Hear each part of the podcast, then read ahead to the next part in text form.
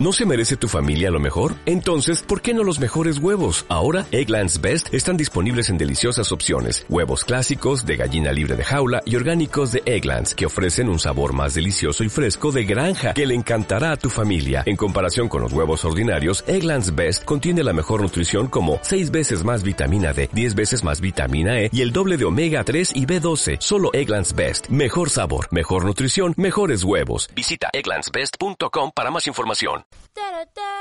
Cosas de Sara. Bienvenidos a mi primer podcast. Lo presento yo, que me llamo Sara. Y aquí está la distópica, o sea, mi hermana Elena, que ayuda. Buenas. En este primer programa queremos empezar hablando de las películas de terror. Que más que películas de terror deberían llamarse cosas que no hay que hacer en una situación de vida o muerte. Porque parece que esos protagonistas lo que quieren es morir van hacia la muerte. Para empezar, si tú oyes y ves cosas raras en tu casa, lo primero que haces no es correr hacia ellas. Oh, mira, ha bajado una pelota sola por las escaleras. La voy a volver a tirar a la oscuridad, a ver qué pasa. No, a ver, ama de cántaro, no, no. O sea, te vas, te vas. No te puedes quedar ahí. Oh, ¿hay alguien ahí? Pero vaya pregunta, vaya pregunta. De verdad. Es que si alguien te contesta, ¿qué esperas? ¿Qué esperas si de verdad te contestan? ¿Le vas a los buenos días? ¿Lo vas a invitar a un café? No. Tu amigo, ese que se compró la casa embrujada donde había un cementerio indio, tu amigo, ese, a las 12 de la noche, baja al sótano. Y no vuelve. Y te extrañas. Y dices, voy a ir a ver qué pasa. Y estás en las escaleras del sótano. No se enciende la luz. Escuchas un ruido raro. ¿Y tú qué haces? Bajas. ¿Por qué, ¿Por qué no? ¿Por qué no bajar? No llevas armas, no llevas nada con que defenderte, ni siquiera llevas una luz o una linterna de esas que parpadean, pero tú bajas, bajas igualmente. A ver, ahí hay una clara tendencia a la autodestrucción.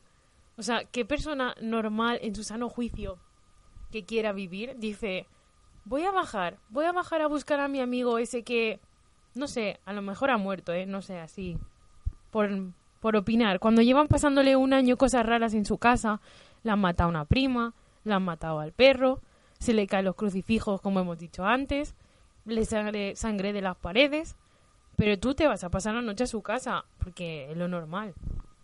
Y luego ya no hablamos de los provoca espíritus, los que dicen, o, o asesinos en serie, hablamos de todo tipo de evento paranormal que puede acabar con tu vida que dice, estamos en un campamento de verano en el que hace 20 años hubo una masacre y el asesino se acaba de escapar, pero nosotros volvemos al campamento y está la típica parejilla pues que vámonos solos al bosque a pasar un buen rato, guiño guiño, codo codo, porque a ver, no sé, es lo más normal, ¿no? Irse a chuscar al bosque cuando hay un asesino suelto por ahí. Se merecen morir. Esa pareja se merece morir. Y luego están algunos que, pobrecillos, no hacen nada, pero por el tipo de personaje que les ha tocado, sabes que van a morir el primero o el segundo, que a lo mejor tampoco se lo merecen, pero sabes que, que les ha tocado. Es ese tipo de personaje. Y ya hablando de algo más concreto, por ejemplo, pongo Paranormal Activity. Fue la primera película de terror que vi en mi vida. En aquel momento me dio muchísimo miedo, se cerraba una puerta a dos centímetros y me daba un infarto. Ahora, en perspectiva y habiendo visto muchísimas más pelis de miedo, me di cuenta de que era una mierda, ¿no? Pero. Pero en aquel momento a mí me asustaba. Me pregunté todas las veces que la he visto es. A ver, llevas poniendo una cámara de noche en tu casa durante no sé cuántos días de grabación hacen, pero más de un mes. Y les pasan cosas raras una detrás de otra. Que llega un punto ya. Spoiler en que el espíritu, demonio, lo que sea eso, la arrastra ella de la pierna fuera de la cama y se la lleva al armario o no sé dónde. Y es. Y aún así no te vas de tu casa. No te vas. O sea, te pasan cosas raras día tras día, pero es que al final ya no es solo de noche. Al final durante el día se te caen las ollas, mmm, te atacan los vecinos. No es mentira, pero. Al final el papel del váter te lo ponen al revés y tú sigues ahí. No te vas. Y dices, ¿Qué pasa contigo? ¿Qué pasa? ¿Quieres que hablemos? ¿Necesitas ayuda? Es que al final no se sabe qué pasa por la cabeza de esa gente. Eh, ¿En qué momento? ¿En qué momento te quedas a vivir en esa casa que obviamente la estás compartiendo con alguien más? Yo al menos intentaría buscar al demonio y decirle, a ver, aquí todos pagamos, aquí todos contribuimos, ¿sabes? Si a partir de ahora vas a vivir aquí, pues hay que respetar unas normas. Por ejemplo, no me tires de la cama a las 3 de la mañana, no cierres las puertas porque sí. Podrías pagar también una parte de alquiler. Si vas a usar el agua para inundarme el lavabo, eso alguien lo tiene que pagar. Así que, si vas a vivir aquí, al menos colabora y cumple unas normas de convivencia que así no se puede vivir. En definitiva, espíritus y demonios son entes que viven en tu casa por la gorra. Y si hay algo que me moleste más que encima de que te aterroricen, tampoco colaboren con las tareas de casa, es que encima algunos son inmatables. O sea, vamos a ver, ¿qué es esto? Las fuerzas del mal son todas reales. Todos los demonios existen y te pueden tocar y te pueden mm, hacer daño y pueden tirar a tu perro por la ventana. Pero tú a ellos no los puedes tocar, los ves cuando ellos quieren, te aterrorizan a todas horas, no tienes escapatoria. Encima algunos te persiguen porque ya no van con la casa incluida, ya vienen dentro de tu persona, vienen atado a ti, como ese moco que se te queda al fondo de la nariz y que por más que rascas no sale. Pues esos demonios personales vienen contigo siempre. Y no hay manera de matarlos. Buscas ayuda a un exorcista, buscas ayuda en una vidente, y, pero lo, la que tienes que liar, si, eso sí los puedes desterrar de alguna manera o los puedes contener. Y tú dices, pero vamos a ver, si existe el demonio que está girando cruces y riéndose de Dios, ¿por qué cuando viene el cura, lo que hace el cura no sirve para nada? O sea, el cura le echa agua bendita y el demonio se ríe en su cara. Intentas hacer un círculo de protección, un exorcismo, y el demonio se sigue riendo en su cara, y al final muchas veces se acaban cargando al cura. Que tú dices, no, no, aquí las cosas tienen que estar equilibradas. Si existen las fuerzas del mal, también tienen que existir alguna fuerza del bien que te pueda ayudar, ¿no? Irremediablemente vas a acabar muerto al final de la película. Hombre, a mí también me gusta ver películas de terror en que sobreviva al menos uno, uno que me caiga bien, ¿no? Pero si es que si no hay manera, si no se puede matar, pues ya me dirás tú. Aquí mi hermana la distópica me comenta el caso de la monja, que es una especie de demonio que lleva fastidiando desde prácticamente Anabel el origen hasta que llegan los Warren a tratar el caso. Eh, es un demonio que no tiene suficiente con ya ser un demonio toca pelotas, sino que encima se toma la apariencia de una monja y se mete en un convento a matar a todas las monjitas, solo por reírse de Dios y tú dices, no ha respetado ni un lugar sagrado, mm, se ha reído del concepto de lo que es Dios, sin ninguna consecuencia. Es un demonio que va y viene y hace lo que le da la gana. Nadie lo puede detener. Hasta que, como aquí critica la distópica, llega los Warren, la señora Warren eh, averigua el nombre del demonio y lo destruye gritándole su nombre. A ver, me has generado tantísima expectación con este demonio, con sus orígenes, con de dónde viene, qué es lo que pretende. Y además que la peli de la monja es una paranoia. Spoiler otra vez. Porque tienes una protagonista que se supone que ingresa como monja para investigar los sucesos que han pasado, la manda a la iglesia, creo, es una novicia, y resulta que, spoiler otra vez, que al final eh, ha estado viviendo allí con espíritus de monjas muertas. En realidad, Balak se las ha cargado a todas.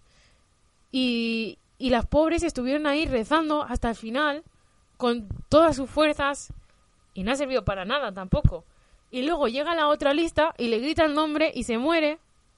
Y tú dices, pero vamos a ver, no tiene consistencia ninguna esta película. ¿Dónde está el argumento? Y además se supone que es una peli de terror. Pues yo me reí bastante. No sé quién hizo la traducción, no sé si fue una casualidad, pero ¿en qué momento en castellano le pones a un personaje de nombre Franchute? Es que no, es, no me lo puedo tomar en serio. Franchute, socorro, ayúdame, Franchute, menos mal que has venido. No, no, no se puede. ¿Quieres que me lo tome en serio? Pues yo qué sé, llámale David o algún nombre así con poderío, ¿sabes? Pero Franchute. También quiero destacar algo que me ha hecho mucha gracia, gracias a una búsqueda rápida en Google por parte de la distópica, se define a Balak como un gran presidente del infierno. ¿Cómo se supone que tú, que eres una monja novicia, que has vivido entre espíritus de muertas, vas a derrotar a un presidente del infierno? ¿Sabes? Si dijeras es un ministro, es un consejero, es un alcalde, pero no, no, un presidente. Y ya metidas en materia, vamos a hablar de topicazos. Topicazos de personajes. Pero antes de empezar con los personajes humanos, quiero hablar de los animales. Esos perros, esos gatos. No hay duda de que los gatos en las pelis de terror, aparte de que salen poco, son los más listos. Son los que se ven venir al espíritu, el fantasma, el desastre, la catástrofe, la hecatombe, y son los primeros en huir. Pero los perros los perros son fieles, los perros están ahí para ti. Y sale un perro en una peli de terror y tú ya sabes que estás viendo una peli de terror. Y al menos yo lo primero que pienso es, el perro no, el perro no, el perro no, el perro no. Pobrecillo. No quieres que maten al perro. Pero llega un momento que el perro escucha escucha al asesino, escucha al demonio o al espíritu y el perro se pone a ladrar como un loco en un intento de advertir a su tonto dueño de que ahí está pasando algo. ¿eh? Que aunque ya se te han movido todos los crucifijos y se te han caído todos los cuadros, hasta que no ladra el perro, no te preguntas, ay, a lo mejor llueve. Así, así de inteligentes somos los seres humanos. Y ese pobre perro, si empieza a ladrar para advertirte, al final acaba en un noble sacrificio por su parte, porque se lo acaban cargando por tu culpa porque como tú no has sabido ver las señales, hasta que tu pobre perro no se pone a ladrar como un loco, que aún así tampoco te enteras, y muere por tu culpa. Porque como intenta avisarte, se lo cargan. Y ahora sí, vamos con los personajes humanos. Normalmente, depende de la película, pero en muchas es un grupo de amigos que ha decidido irse a pasar el fin de semana a la cabaña del tío de no sé quién, o aquella mansión abandonada que por los jajas nos vamos en Halloween. Y siempre se suele componer del mismo tipo de gente. Con el que yo me siento más identificada, pero no de todo, porque no sería tan tonta de ir, es con el que no quiere ir. Con el que es el hermano de alguien o el mejor amigo nerd de, de uno del macho pecho peludo. Y lleva desde el principio diciendo que no quería ir, pero al final lo han convencido de no seas un rancio, no te quedes en casa. Y lleva desde el primer momento diciendo que no es una buena idea. Él lo sabe. En el fondo de su corazón sabe que si va, va a morir. Pero la presión social es más importante. Y al final acaba yendo, pero no para de quejarse en todo el viaje. Esto es una mala idea, deberíamos irnos, deberíamos dar media vuelta. Y sus amigos con los típicos comentarios de no seas un triste, no te preocupes, todo va a salir bien, deja de preocuparte, que al final dices, ¿para qué se la han llevado? ¿Para qué? Si el chaval no quería ir en, el en un primer momento, pero tú le has insistido, pues ahora te lo comes. Y a pesar de todo, el pobre acaba yendo y, aunque suele ser el más prudente, es de los primeros en morir. Y tú dices, no es justo. Al menos yo lo pienso, no es justo. Es el que les ha advertido todo el rato, el que les ha dicho, no es una buena idea, al final no es culpa suya haber caído en la presión social o ser el hermano de no sé quién. Y dices, jolín, ¿no? Yo lo habría salvado. Porque total, es el único que tiene dos dedos de frente. El único que no ha ido diciendo toda la película comentarios como, qué bien nos lo vamos a pasar, va a ser súper divertido. ¿Habéis oído eso? No, yo tampoco. No, es el único que se ha preocupado un poco. Pero, pero nada, muere igual. Para avanzar, tenemos a la típica parejita, que suele ser la parejita que lleva junta toda la vida. Se conocieron en el instituto o todavía van al instituto. Ella muy popular, preferiblemente rubia. Él, el macho pecho peludo, jefe de las animadoras. No, es broma. Capitán del equipo de fútbol, de rugby o del deporte del que sea su instituto o universidad, que en algunos casos los universitarios también somos tontos. Y esa es la parejita que suele hacer los típicos comentarios que he dicho antes, de no pasa nada, relájate tío, nos lo vamos a pasar muy bien, porque lo que van pensando todo el viaje es tener un ratito a solas para guiño guiño codo codo. Y al final acaban muriendo merecidamente. Normalmente ella por gritona, porque es la típica que está todo el rato gritando y chillando cada vez que pasa algo, intentando esconderse detrás del novio macho pecho peludo, que eso es lo que le lleva a él a la muerte. Lo típico de Ve tú, ve tú, cariño, sálvame. He escuchado algo, he escuchado un ruido. Ve tú a comprobar qué es. Y ahí es cuando muere él, intentando defender a su noviecita asustada. Ahí es cuando va él, macho pecho peludo, con un bate en la mano, o a veces a pecho descubierto. Y va a ver qué se encuentra, porque se piensa que es mejor. Él es mejor que todos los fantasmas, que todos los demonios. Él puede. Si pudo con el equipo del instituto contrario, ¿por qué no va a poder contra la muerte? ¿Por qué? Y nada, y va y muere. A veces de forma patética. Claro, la novia se queda sola, asustada, sin el protector, suele ser la siguiente en caer, si es que el asesino no los ha pillado chuscando. Y a todo esto nos encontramos la típica que suele estar enamorada del fuertote valiente macho peludo, pecho peludo, perdón, que ha ido allí porque es la mejor amiga de la rubia, preferiblemente animadora, o es su hermana, o, su prima, no lo sé, da igual.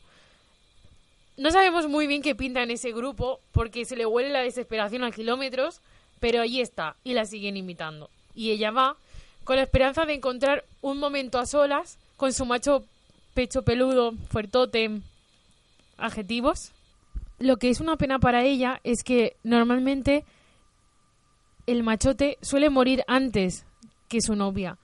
Lo ideal para este personaje sería que la novia se muriera primero y ir a consolar al machote, ¿no? A ver si así se puede hacer un huequito en su corazón en los 10 minutos que le quedan antes de morir después de su novia. Pero vamos, no lo consigue. Tú solo le ves la desesperación, el intentar quedarse a solas, las miraditas resentidas contra la pareja, las malas caras. Y a veces el que no quiere ir ha ido solo porque le mola esta, pero esta solo tiene ojitos para el machote. Que aquí hay que tener en cuenta los líos amorosos. Se supone que estamos viendo una peli en la que va a morir gente, pero acabamos viendo un drama adolescente del nivel de After. Que dices, mm, creo que me he equivocado de sala, esta película no era, ¿no? ¿Cuándo va a salir el demonio? Ha pasado una hora ya de malas caras, miraditas, parejita caramelada, la otra que se la comen los celos. Y dices, ¿los van a matar ya? ¿O qué? Porque me voy del cine, me levanto y me voy. Yo no he venido a ver After. Yo he venido a ver After con fantasmas. Pero si no aparecen, me piro. En el caso de que la parejita no haya muerto todavía, este personaje de resentida suele ser la que acaba demonizada. El demonio, el demonio le huele, le huele los celos y la podredumbre esa que lleva por dentro de no superar a su amor prohibido. El demonio lo sabe. Sabe que está deseando quitarse de en medio a la rubia. Que al final cuando el demonio la posee, los mata a los dos. O sea, a ella por haberle quitado al que le gusta y a él por no hacerle ni caso.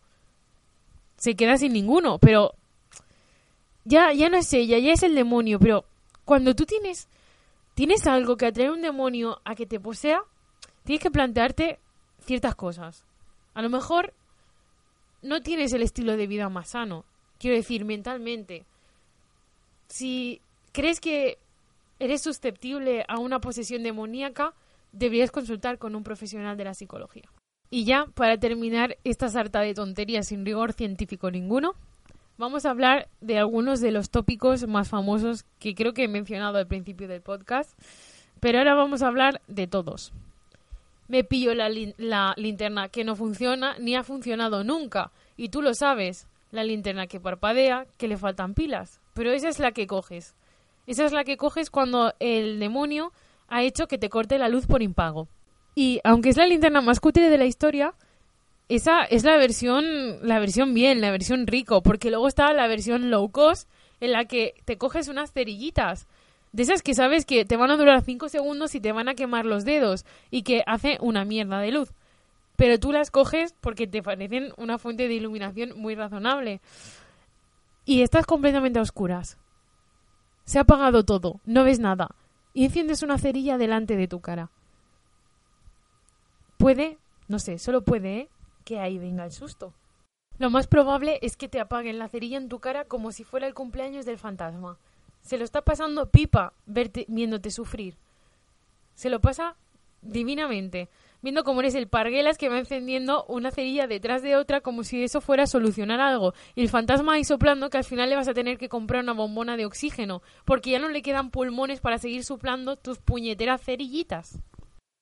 Además, yendo ya dejando aparte los temas de la iluminación, lo típico, me levanto de madrugada, de aquello que no puedes más, te va a explotar la vejiga, tienes que ir. Sabes que tu casa está embrujada y que es probable que te pille el fantasma que vive allí o el demonio, pero es que no te aguantas más, ya no puedes, no puedes, tienes que ir. Vas al baño, sales del lavabo, miras al otro lado del pasillo y ves como la, la puerta de tu cuarto se cierra de un portazo. Bueno, yo lo que haría sería mm, gritar, entrar en pánico, saltar en la cama de mis padres hasta que llamen a un exorcista. Pero lo que hace la mayoría de los protagonistas es pensar, porque vamos, yo creo que piensan que se lo han imaginado. Porque si yo estoy segura de que he visto eso, lo último que se me ocurre en la faz de la Tierra es caminar en esa dirección. Pues ellos van. Ellos van y abren la puerta. ¿Qué se creen? ¿Que se van a encontrar una fiesta sorpresa? No sé, ¿eh? Yo no esperé encontrarme nada bueno, tampoco, pero ellos van y abren la puerta. Para hablar del tópico de las llamadas, me gustaría hablar de la peli The Ring, que es una de las pelis de terror que me ha dado menos miedo en toda mi vida. Es una peli muy aburrida. La protagonista se pasa toda la película intentando averiguar la historia de la pobrecita niña que tiraron al pozo y claro, pues si sacamos su cuerpo, así no me matan. Bueno, es que del argumento mejor ni hablamos. De lo que yo quiero hablar es de la llamada. Esa llamada que le hacen. ¿Ves, ves un vídeo completamente horrible? Que no tiene ningún sentido parece de, del Festival de Siches. No tienes ni idea de dónde ha salido eso, qué perturbado lo ha hecho. Tú lo has visto igual como 15 veces porque eres así de degenerado. Y recibes una llamada. Y ya sabes la historia, ¿no? Lo que pasa. No sé, mi pregunta, ¿y si no coges la llamada? ¿Te sigue llamando como un comercial de Vodafone? ¿O de Yastel? ¿O de Orange? De la compañía que sea te sigue llamando a todas horas, te llama a las 3 de la mañana, te llama a la hora de la siesta, hasta que se lo cojas para decirte que tienes siete días. ¿Y si, ¿Y si no se lo coges? ¿Y si se lo coges al día siguiente, tienes siete días a partir del el día que le has cogido el teléfono? ¿O tienes siete días desde que has visto el vídeo? ¿Ah? no se le había ocurrido a nadie, ¿no? Bueno, supongo que sí, no soy la primera, pero... Pero a que no se le había ocurrido a nadie.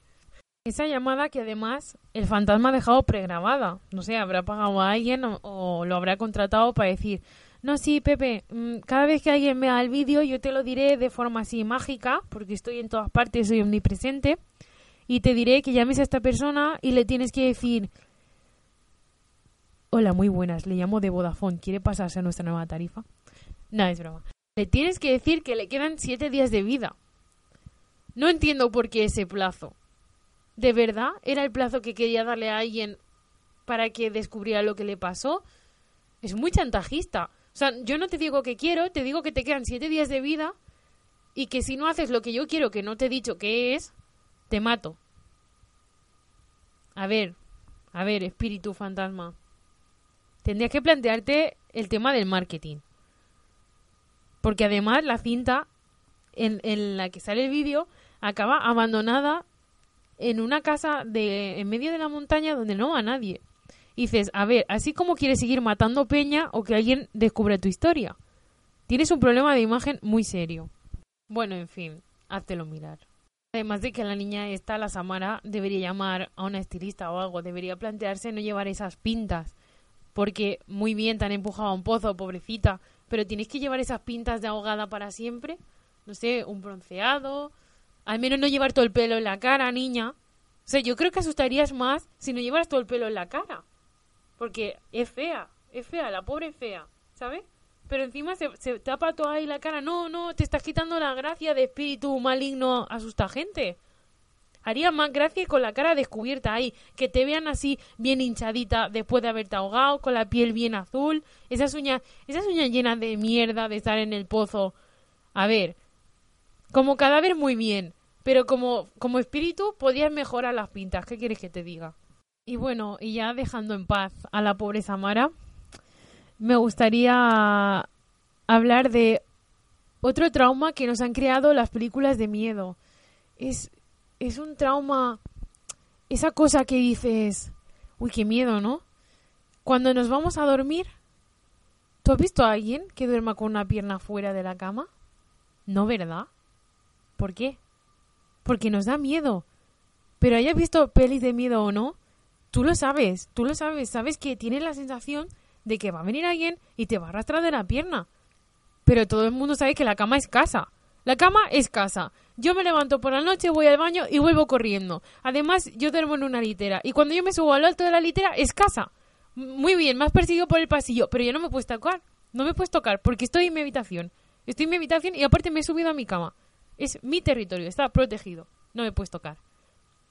Y la sábana me ofrece protección extra.